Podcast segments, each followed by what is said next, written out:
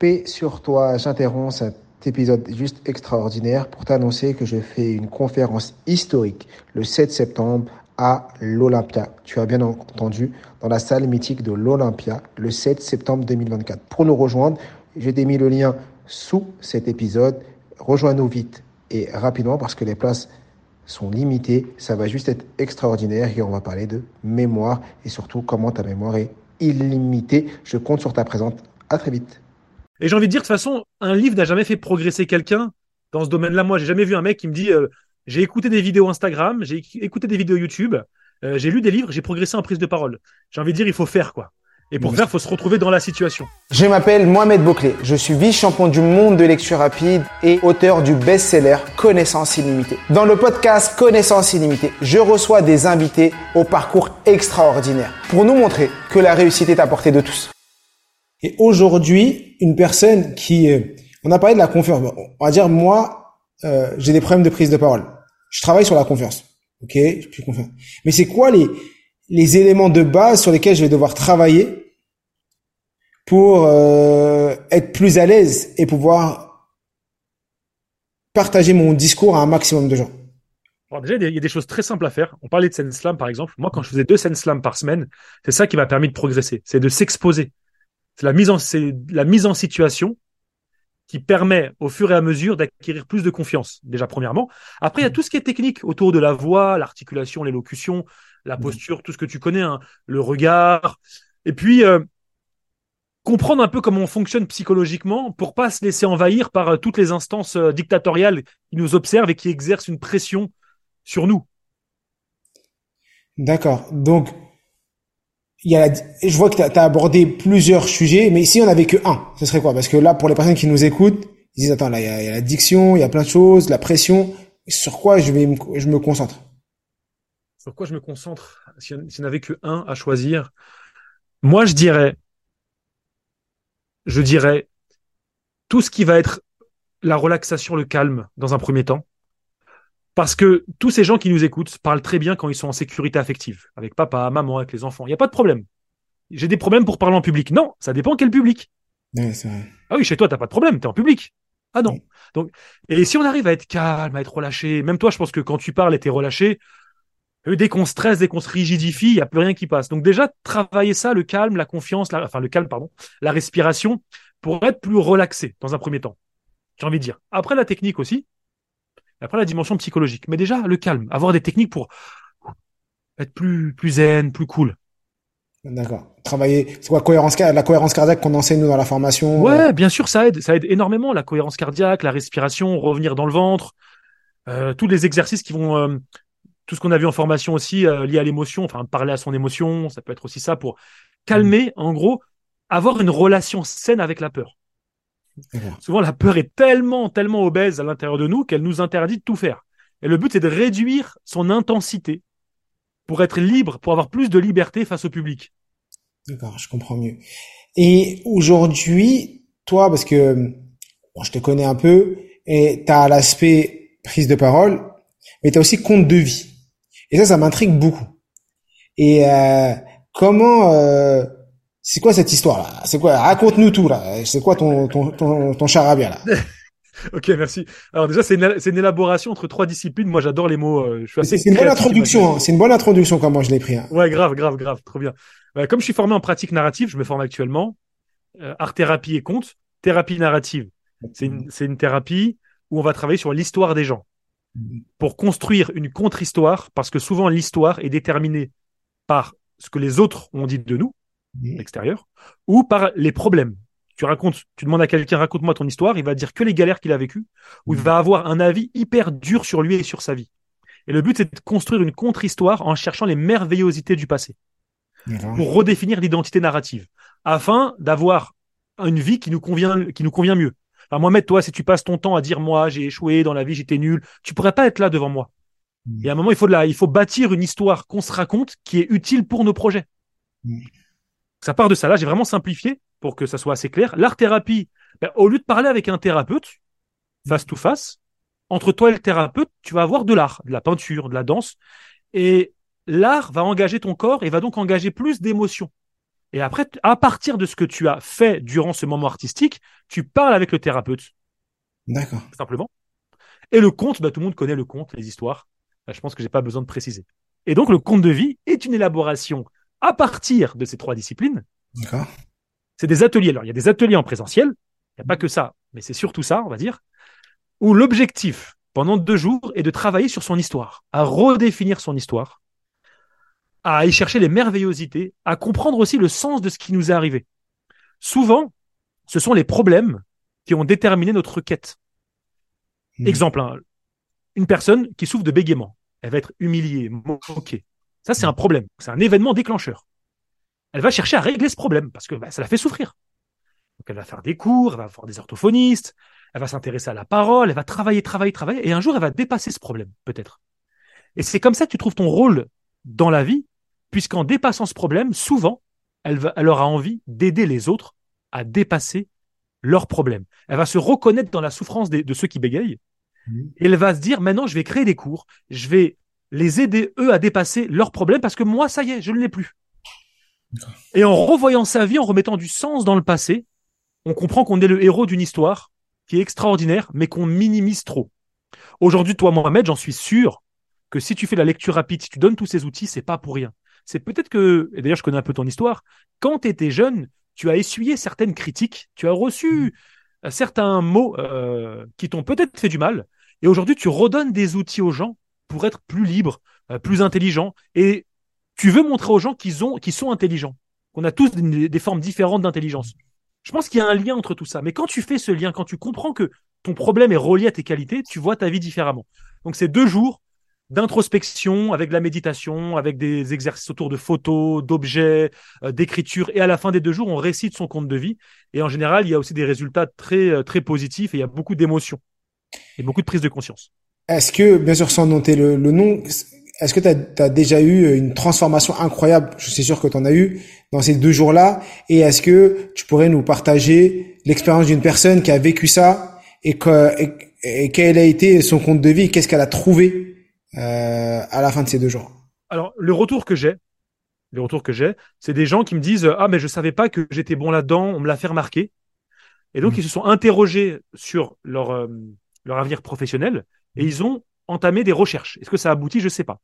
Il y a deux jours, il y a une dame qui a fait un atelier avec moi à Bruxelles qui m'a dit qu'elle allait entamer quelque chose qui lui tenait à cœur. Et elle m'a dit c'est le compte de vie qui m'a donné envie de faire ça. Mhm. Euh, il y en a une autre qui m'a dit euh, je me suis rendu compte qu'on s'est beaucoup moqué de moi et que finalement je croyais que c'était pas grave. Bah aujourd'hui j'ai dit stop. Et ça c'était pas du tout dans l'objectif initial. Je veux plus qu'on se moque de moi. Je me suis rendu compte que j'ai beaucoup souffert de ça. Je ne savais pas, j'avais pas conscientisé cette souffrance. Il y a d'autres personnes qui euh, se sentent mieux avec leur passé. C'était un peu en conflit. Ah, pourquoi il m'est arrivé ça? Non, finalement, je suis nul. Et ils se rendent compte qu'ils ont développé des talents. Ils ont changé un peu l'image, euh, l'identité narrative qu'ils se sont euh, fabriqués au cours de leur histoire. Il y a une graine qui a été semée à ce moment-là. Parce que c'est vrai que on travaille beaucoup sur l'émotionnel. Je sais que quand on avait fait le dernier atelier où, où j'étais venu sur la partie prise de parole, pour, on était une dizaine, et sur les 10, je crois que tu as 7 personnes qui avaient pleuré. 7 sur 10. Ouais. Et euh, en off, on en avait discuté, et je t'avais dit, mais c'est incroyable de voir autant de personnes qui pleurent alors qu'on est venu se former à la lecture. Et euh, à- je veux dire, à la prise de parole, comment t'expliques ça? Comment euh, le fait de prendre la parole le fait de d'être dans ce cheminement? Alors je, je dis pas ça. euh, ne venez pas parce que vous allez pleurer ou si vous avez envie de pleurer, allez-y. C'est pas ça que je suis en train de dire. Mais dans ton dans ton euh, dans la formation, t'as un déroulé qui fait qu'à un moment on touche dans l'émotionnel et que beaucoup de personnes on arrive à, aux larmes. Bah, Parce que parler, s'exprimer, c'est aussi exister. Parler, c'est s'exposer. Et on a tellement été empêchés, on s'est tellement interdit, on nous a brimés, on a été humiliés, rejetés. Euh, Tais-toi, t'es nul, t'es moche, cache-toi, ne dis rien. Ces mots-là ont tellement rythmé notre vie qu'à un moment, quand tu dis à la personne, là aujourd'hui, tu peux, tu as le droit, tu peux exprimer ton autorité, tu as le droit d'être imparfait, tu as le droit d'être vulnérable, tu peux enlever ton masque, Euh, tu peux euh, exprimer ce qu'on t'a interdit d'exprimer, tu peux être foufou aujourd'hui, Mm. tu peux être autoritaire. Bah, tout d'un coup, ils se retrouvent avec des parties d'eux qu'ils avaient laissées un peu à la cave. Et, oh et là, il se passe quelque chose, une liberté qu'ils retrouvent. Et forcément, bah, toutes ces critiques emmagasinées résonnent encore quelque part dans la tête. Donc on relâche quelque chose aussi. Tu sais, on passe notre vie à se cacher, on met des masques tous sur nous. On met des masques, on se protège. Et quand on s'autorise à pouvoir faire des erreurs, à pouvoir exprimer des parties de soi, après des années d'enfermement, ben, il y a une émotion, une émotion de tristesse, un relâchement, une joie, euh, quelque chose qui est difficilement explicable même. Et pourquoi autant de personnes, après je sais pas si tu as réponse ou pas, mais pourquoi autant de personnes ont, ont mettent ces masques? Pourquoi autant de personnes vivent avec euh, ce masque du matin au soir et n'acceptent pas de vivre réellement leur vie? Je pense que la plus grande peur qu'on a, c'est le rejet, c'est l'abandon. C'est qu'on nous dise, euh, bah, tu fais plus partie du clan. Alors nous, pour s'adapter à une société, pour s'adapter à une culture, pour s'adapter à des parents, on a pris des masques. Parce qu'on sait que si on ne fait pas ça, on risque la, réprobation des parents, voire euh, l'abandon, quoi. Et donc ça nous fait peur. Donc pour pas arriver là, qu'est-ce qu'on fait? Ben, On prend des masques, parce qu'il il faut avoir, euh, si t'as pas 8 sur 10, euh, quand tu avais des 3 sur 10 en classe, tu rentres chez toi, ta mère regarde le cahier, quand tu vois sa tête, t'es triste, quoi. Parce que papa, maman, c'est eux qui me donnent de la valeur. Si papa, maman disent que je suis nul, je vais y croire. Donc quand je rentre avec des 3 sur 10, avec des 2 sur 10, non, je dois m'adapter, je dois être bien, papa et maman doivent m'aimer. Hmm. Finalement, qu'est-ce qu'on veut tous au fond qu'on est On veut être regardé, on veut être aimé et on veut aimer. Hmm. C'est tout. Et on ferait tout pour ça. On meurt de ça. On ferait tout. Si demain on te dit euh, plus personne te regarde Mohamed, plus personne t'existe plus. À part si t'enlèves tes lunettes et t'apprends le chinois, je te jure qu'à un moment tu vas dire bah ok, regardez-moi, parlez-moi, je vais apprendre le chinois. Tu vois? Tu sais, j'ai fait un épisode avec euh, Edgar Yves euh, Moulou, un, un, un comédien humoriste, et euh, qui a été à la rue pendant un an. Je sais pas si tu as pu l'écouter cet épisode. Il raconte son parcours où après le, à arrivé en France, après la licence, il dit à son père qu'il veut euh, faire humoriste, son père veut pas. Il lui coupe les vivres, coupe le, compte en banque, il le met à la rue, parce que c'est lui qui paye le loyer, il le met à la rue et il fait un an dans la rue. Et, et donc, euh, j'invite toutes les personnes qui n'ont pas encore écouté cet épisode à l'écouter. Et à un moment, dans un passage, je lui dis, mais c'était quoi le plus dur pour toi? Il m'a dit, le plus dur pour moi, c'était d'avoir l'impression que j'étais plus humain. D'être posé dans un parc et que j'avais moins de valeur qu'un poteau et que les gens passaient devant moi et me regardaient comme ils regardaient un poteau. Et vraiment, il a dit, il y a des journées où j'étais juste regardé, juste le fait d'avoir un sourire d'une personne, ça me redonnait euh, du plaisir parce que j'avais l'impression d'être plus humain et d'avoir enlevé l'humanité de mon corps. Et quand il dit ça, et aujourd'hui c'est un super grand humoriste et tout, quand il dit ça, je me dis waouh. Je dis puis jamais je verrai une personne posée dans la rue euh, de la même manière. Parce que cet aspect humanité, euh, humain et cette relation à l'autre qui est super important, et tu as commencé par ça, tu disais au tout début que tu aimes bien l'échange avec les gens. C'est vrai que nous, on est des êtres d'échange et de et d'interaction. ouais, non, mais c'est hyper, euh, c'est hyper touchant. Mais regarde même nos enfants, qu'est-ce qu'ils disent? Regarde-moi. Non, mais reste avec moi, juste tu me regardes. Des fois, ma fille, elle me dit, je veux juste que moi je joue et toi tu me regardes. Et en fait, je comprends ce qu'elle veut. On a besoin d'être reconnu, on a besoin d'être aimé. Donc, tu te rends compte, prendre la parole, dire son opinion, mmh. si ça va à l'encontre des parents, ça, et même si on est en sécurité affective, si on est en sécurité matérielle, symboliquement, c'est terrible. Pas être regardé, être seul. Tu vois, t'exprimes ton opinion, euh, t'es de gauche et toute ta famille ou toute la société dans laquelle t'es est de droite, oh euh, la solitude, c'est pesant. On a besoin de l'autre, on a besoin de, de, de rapports humains avec, euh, surtout avec la famille. Donc on apprend à devenir un peu un, un mouton, à se conformer à ce qu'on attend de nous pour recevoir de l'amour. Mais comme l'être humain est complexe, il a une besoin d'autonomie aussi. Il a un besoin d'autonomie, un besoin de liberté. Alors forcément, il y a un moment, il y a un truc qui va le titiller. Dire, mais, ah, je suis comme libre, j'ai mon opinion, j'ai le droit de parler. Euh, mais il sait pas jusqu'à où il peut aller parce qu'il y a des conséquences à ça. D'accord. Wow. Très très euh, très intéressant euh, ce que tu nous dis depuis tout à l'heure. Et aujourd'hui, une personne, comment euh, pour toi, c'est quoi le, le, le, cheminement, le bon cheminement pour une personne qui veut s'émanciper au niveau de la prise de parole?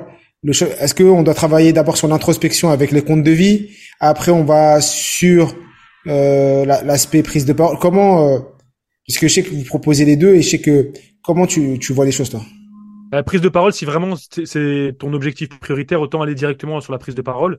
Mais les deux vont t'aider forcément, mmh. parce que avoir confiance en soi, ça passe aussi par la conscience, conscience qu'on a de la valeur, qu'on a des qualités. Souvent, ce qu'on cherche à l'extérieur, on l'a à l'intérieur de nous. Les gens disent, mmh. je, veux de la confiance, mais tu as déjà été confiant dans ta vie. Regarde ce que tu as réalisé déjà. Ben, le compte de vie va t'aider à ça, à prendre confiance, à prendre conscience, pardon, que tu as déjà eu ce que tu veux en réalité, que tu l'as déjà manifesté, que tu l'as déjà en toi, qu'il faut juste le réactiver.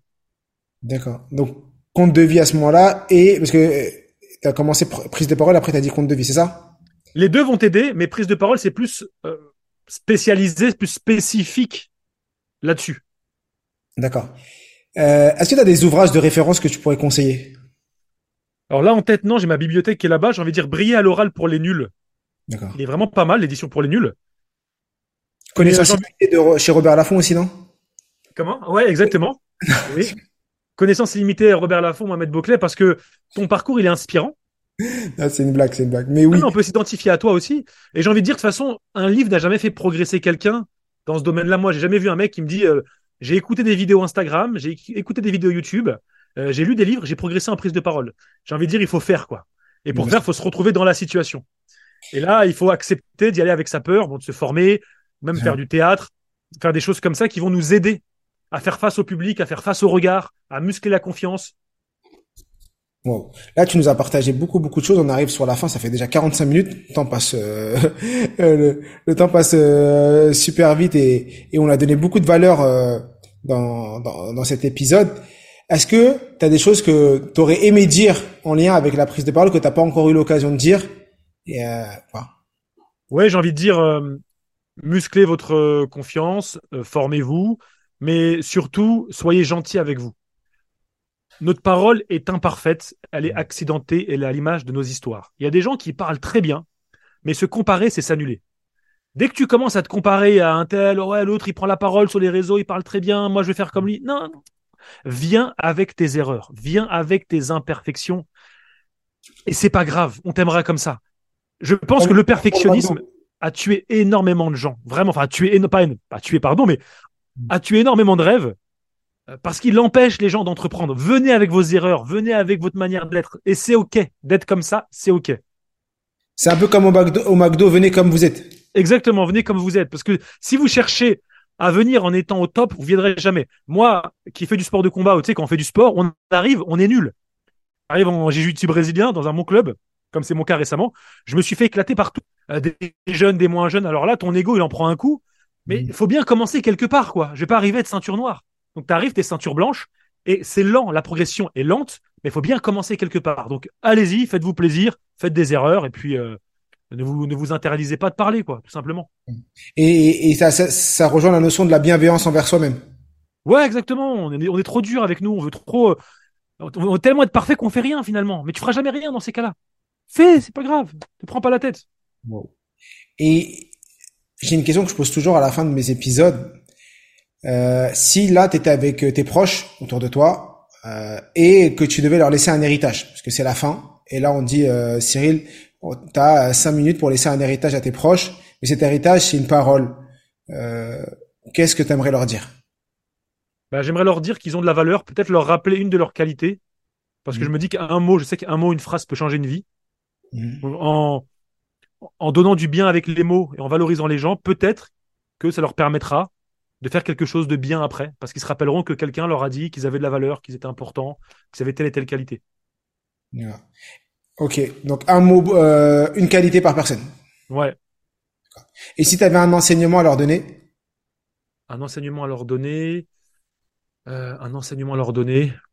Eh ben, la vie est courte et essayez de débarrasser votre potentiel de tous les parasites qu'il y a autour. Que je pense qu'on a tous une, ou des missions de vie, peu importe. Mhm. On a un potentiel. Le problème, c'est que notre potentiel, il est parasité par, euh, par plein, plein de choses. Il est encrassé parce qu'il y a le manque d'estime de soi, toutes les, blessures, les salissures qu'on a, qu'on a reçues, qu'on a accumulées dans notre histoire. Enlevez tout ça, allez à la rencontre de vous-même pour enlever tout ça, pour que votre potentiel puisse rayonner. Je dis souvent aux gens, imaginez que là j'ai une télécommande et que j'augmente votre confiance par 10, par 20, qu'est-ce que vous feriez de plus dans votre vie?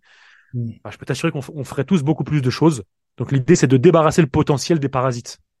C'est vrai que moi, une phrase que je me dis souvent, c'est et que je dis à, souvent à mes élèves aussi, si tout était possible, qu'est-ce que vous feriez? Si vous n'aviez pas de limite et que tout était possible, qu'est-ce que vous feriez? Et, euh, et là, tu te rends compte que tu ferais des choses incroyables et, et la question c'est pourquoi tu le fais pas maintenant? Ouais. Parce que souvent ce qu'on écrit, en vrai, c'est à notre portée. C'est rare qu'une personne dise si tout était possible, j'irai sur Mars ou j'irai sur la Lune. On va pas dire ça. Je vais faire le tour du monde, je vais apprendre l'anglais, euh, je, je ferai de l'associatif, je donnerai de l'argent à tel. Ben, fais-le. Qu'est-ce que tu attends pour le faire? Ouais. On peut tous le faire à notre niveau. Ben, merci beaucoup Cyril pour euh, pour tout ce partage, tout ce que tu nous as donné. Bien sûr, on mettra tous tes réseaux sous euh, cette vidéo pour que les gens puissent euh, te contacter, échanger avec toi s'ils ont besoin, aller voir un peu ce que vous proposez avec Sofiane euh, chez Élève ta voix. Bien sûr, si autour de vous, vous avez des personnes qui ont des problèmes de prise de parole, ou même, ou pas, ou vous, je compte sur vous pour liker, laisser un commentaire et partager, surtout partager, ça coûte rien. Prenez l'épisode et partagez-le. On est ensemble, on avance ensemble. Nous, on le fait, mais on le fait grâce à vous et on le fait ensemble. Donc, Partagez l'épisode à un maximum de gens. Et comme je le dis toujours, je suis, tué. nous sommes tous illimités. Prenez soin de vous et à très vite. Merci Mohamed. Merci infiniment pour ton invitation.